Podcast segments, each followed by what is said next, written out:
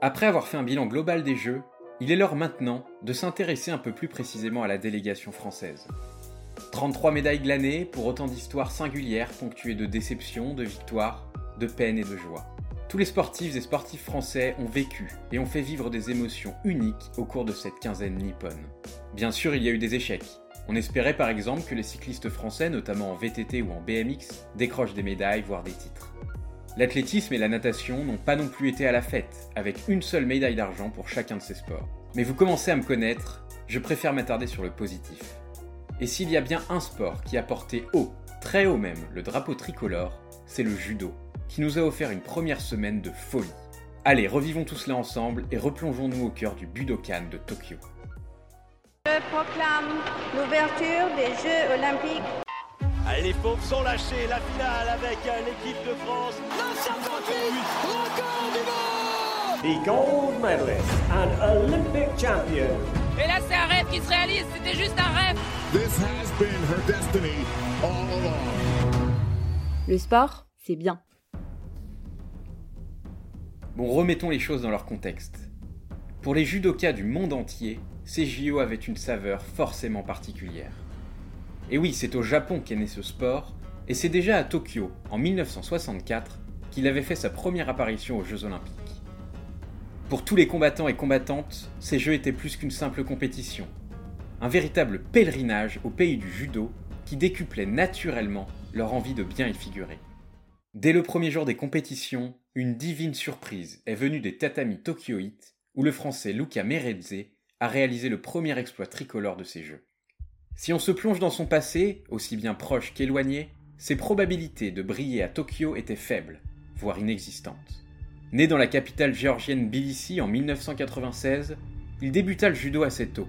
Son physique de poche, aujourd'hui 1m60 pour 60 kg, il le compense aisément grâce à sa technique et sa vitesse, qui lui offre le titre de champion de Géorgie catégorie Benjamin. Mais en 2008, c'est un événement bien loin des tatamis qui va bouleverser sa vie. Le 7 août, la veille de l'ouverture des Jeux de Pékin, c'est un tournant bien loin de l'olympisme qui va se dérouler. Alors qu'un conflit latent existe depuis la chute de l'URSS en Ossétie du Sud, une région géorgienne dont de nombreux habitants réclament leur indépendance, le gouvernement géorgien attaque les positions des indépendantistes pour tenter de rétablir l'ordre.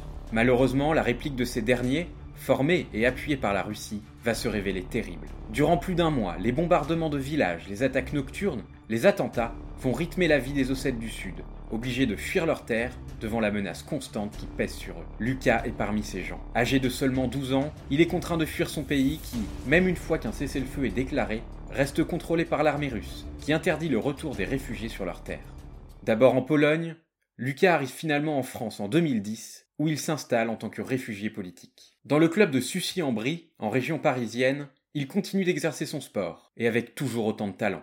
Il devient ainsi champion de France junior en 2014 et continue son ascension vers les sommets. Mais lorsqu'il arrive dans la catégorie senior, il rencontre ses premières limites dans l'hexagone. Parce que dans le même temps, un autre tricolore, Walid Kiar, d'un an son aîné, explose. Champion d'Europe 2016, c'est lui qui est retenu pour les Jeux de Rio et qui mène le bal dans les bilans français. À l'approche des Jeux en 2020, c'est même lui qui tient la corde pour partir à Tokyo, car toutes les nations n'ont droit qu'à un seul représentant par catégorie.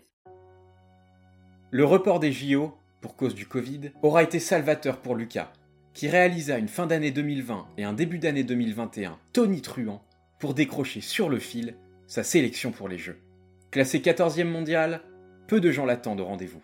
Dès son premier combat, en fait, en huitième de finale, il est opposé au 6e mondial Francisco Garrigos, contre qui une défaite n'aurait rien eu de déshonorant. Mais Lucas se bat, résiste aux assauts de l'Espagnol et le pousse jusqu'au Golden Score, la période où le premier judoka a marqué remporte le combat. Et c'est bien notre Français qui marquera un Wazahari pour rallier le deuxième tour. En quart, c'est une véritable tornade qui va dévaster l'Ukrainien Artem Lesiuk, balayé en à peine deux minutes par l'énergie débordante de Lucas.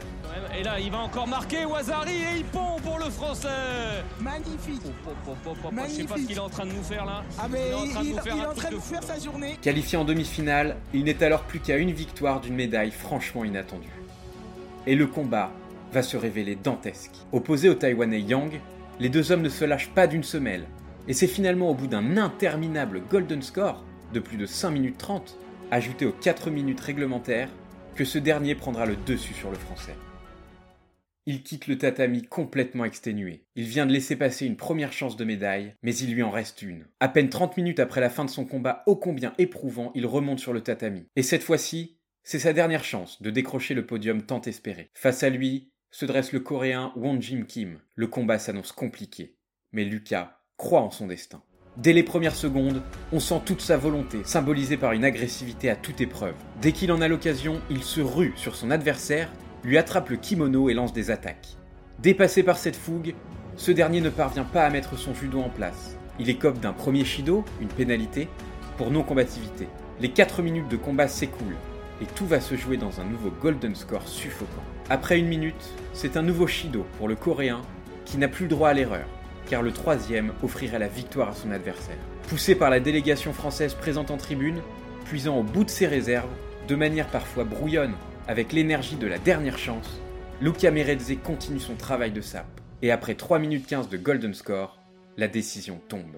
Qu'il aille nous chercher la médaille de bronze, ça serait beau, ça judo, serait c'est beau. ça aussi le judo. On peut a- gagner, on leur a demandé de gagner, se rhabiller. on peut gagner Oui, sur oui, et le oui, troisième oui, shido qui tombe. oui, Lucas Melezé, médaillé de bronze. Oui monsieur, oui il a monsieur. fait, Il a fait, magnifique. Médaillé de bronze. médaillé de bronze aux- aux Jeux Olympiques, c'est magnifique. Franchement, ça vaut de l'or.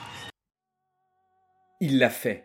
Luca Merezze, l'enfant de Tbilissi, arrivé en France à peine 12 ans auparavant, et qui n'aurait sans doute pas participé au JO s'il s'était tenu en 2020, a décroché la médaille du courage et de l'abnégation, ouvrant le compteur de la délégation française et lançant une semaine folle pour le judo. Dès le lendemain, c'est Amandine Bouchard qui prend le relais en moins de 52 kg et déroule pour se qualifier aisément en finale face à la japonaise Uta Abe, avec notamment un hippon en 15 secondes en demi-finale. Numéro 1 contre numéro 2 mondial. Le combat est acharné entre ces deux championnes qui se connaissent par cœur et qui sont les seules à pouvoir se résister. À l'issue d'un nouveau golden score interminable de plus de 4 minutes, la japonaise parvient à immobiliser la française pour la priver du titre olympique. Le lendemain, rebelote. C'est cette fois Sarah Léonie Sizik qui rallie la finale, et alors qu'elle domine le combat, elle se voit disqualifiée pour une défense jugée dangereuse par les arbitres, sans avoir pu se livrer à 100%.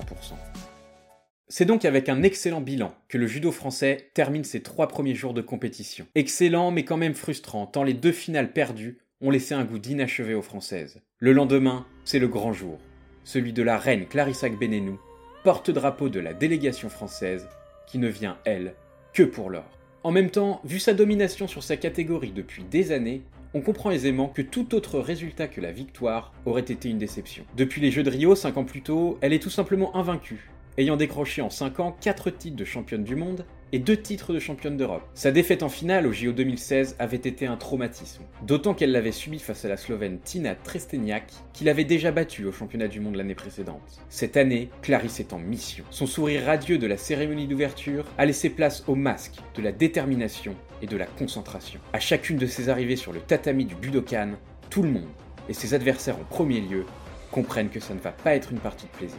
Au premier tour, la capverdienne Sandrine Billet est balayée en 20 secondes. Circuler, y a rien à voir. En quart, la Hollandaise Jule Fransen, 8ème mondiale, est dépassée par la puissance et la gestion de la Française, ne parvenant pas à lui mettre la moindre attaque. L'issue sera la même en demi pour la 6ème mondiale canadienne Catherine Bochemin-Pinard. Clarisse est à l'heure à son rendez-vous avec l'histoire. Et qui de mieux que sa bête noire slovène, numéro 2 mondiale, la seule à l'avoir inquiétée depuis plus de 6 ans pour se dresser face à elle. La revanche de Rio, le choc tant attendu, le boss final. On n'aurait pas pu rêver meilleur scénario. Mais le combat s'annonce comme souvent en pareille occasion, haletant. Les deux jeunes femmes se connaissent par cœur. Elles savent insister sur leurs points forts et appuyer sur les points faibles de l'autre. La tension s'installe, lentement, mais sûrement. Clarisse prend un premier Shido, son adversaire aussi, puis en écope d'un deuxième. Si Clarisse semble avoir l'initiative, son adversaire est à l'affût pour lui placer un contre à tout moment. Dans un combat d'une intensité rare, on sent que le physique de Clarisse commence petit à petit à prendre le dessus sur celui de son adversaire. Mais les 4 minutes de combat arrivent à leur terme et les deux judokas se lancent dans un golden score redoutable, où la moindre erreur pourrait coûter le titre olympique. Il en fallait plus pour détourner Clarissa Benenou de son rêve. Après 35 secondes, elle crochette son adversaire et l'envoie sur le flanc pour marquer un Wazahari, synonyme de titre olympique. Droite de votre image en judo Blanc. Notre porte-drapeau Va-t-elle se parer d'or dans quelques secondes Oh, pour Oui Oui, madame Oui, madame Oui, madame Aguinignou Oui, madame C'est fait À peine la décision de l'arbitre prononcée, son visage change du tout au tout. L'émotion la submergea, et le long de ses joues se sont mises à couler des larmes. Comme par réflexe, elle prit tout de suite dans ses bras son adversaire vaincu du jour, pour nous offrir un moment de respect et de sportivité rare, digne des plus beaux que l'on ait connus aux Jeux Olympiques. Ses larmes et son geste envers son adversaire disent tout de ce qu'elle a enduré pendant 5 ans. Chaque matin, elle s'est levée en pensant à sa finale perdue à Rio. Chaque jour, chaque entraînement a été rythmé par cette volonté insubmersible de prendre sa revanche. Et chaque nuit, elle a rêvé de ce titre olympique qui lui était promis. Et elle ne va pas s'arrêter là. Pour la première fois de l'histoire, le dernier jour, un team event est organisé. Si elle est sans doute la leader de cette équipe, en compagnie d'un certain Teddy Riner qui, la veille, parvint à décrocher une quatrième médaille olympique malgré une défaite en quart de finale, elle est loin d'en être le seul atout. Madeleine Malonga et Roman Dico ont entre-temps elles aussi fait gonfler le total de médailles français, et l'équipe tricolore s'avance, si ce n'est en favori, au moins en outsider numéro 1 face à des Japonais qui verraient tout autre résultat que la victoire à domicile comme un affront. Pourtant, dès les quarts de finale, on a frôlé la catastrophe. Opposés à une solide équipe israélienne, les Bleus ne rentrent pas comme il faut dans leur combat. Et malgré la victoire de Guillaume Chen, ils se retrouvent menés 3-1 et n'ont alors plus le droit à l'erreur. Heureusement, les poids lourds français Roman Dico et Teddy Riner font le job et renvoient les deux équipes dos à dos avant le combat décisif entre Margot Pinot et Guy Charir. Au vu des bilans, la française part favorite. Seulement, quelques jours plus tôt, elle s'est ratée en individuel. Et surtout, quelques minutes auparavant, elle vient de s'incliner lors du troisième combat face à cette même adversaire. C'est donc une revanche au couteau qui s'annonce entre la française et l'israélienne, qui lui rend une dizaine de kilos, mais fait preuve d'une rapidité et d'une technique absolument imprévisible.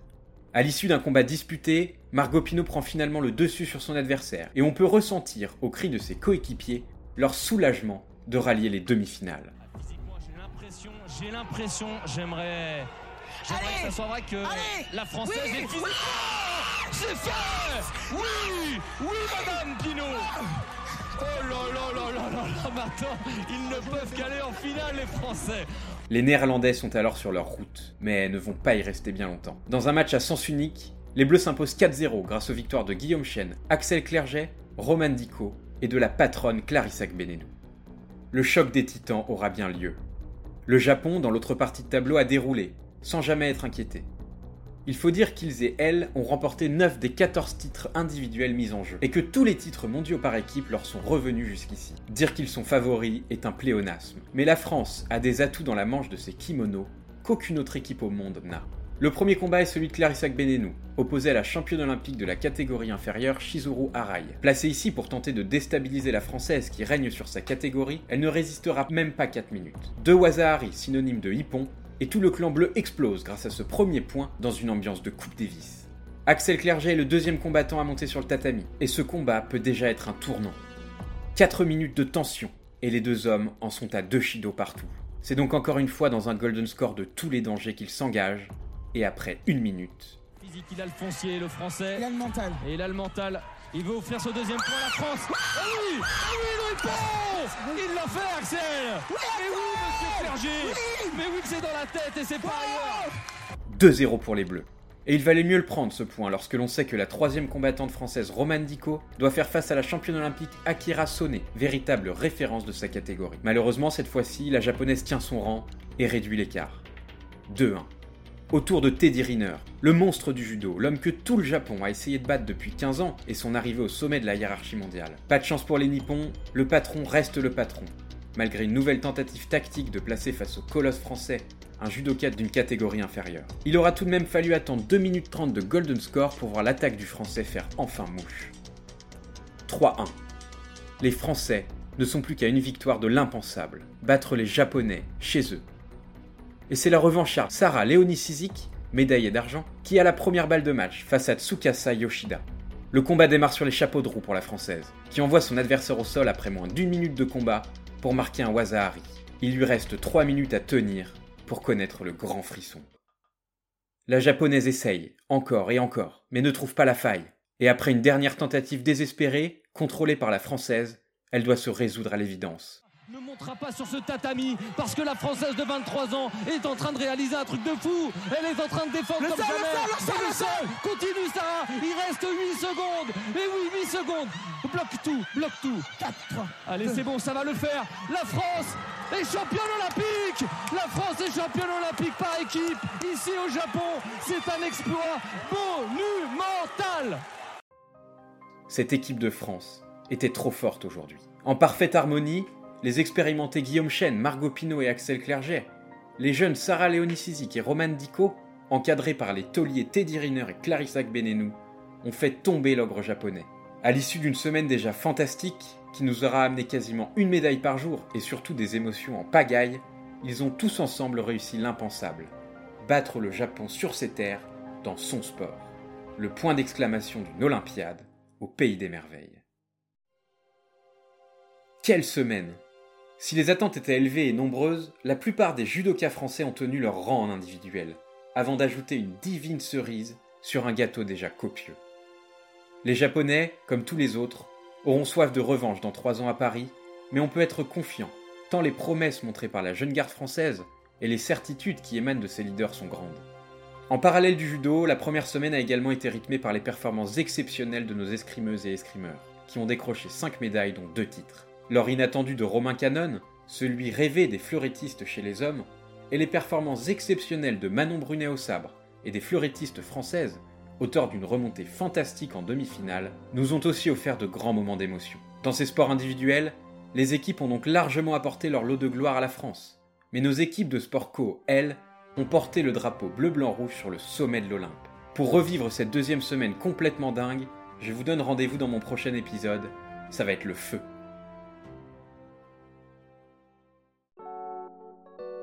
Vous avez aimé? Retrouvez tous nos podcasts sur lesportcestbien.com, mais aussi sur Spotify, Deezer ou Apple Podcasts. Si vous le souhaitez, n'hésitez pas à noter, liker et partager nos contenus autour de vous et à nous suivre sur Instagram et Facebook. Le sport, c'est bien.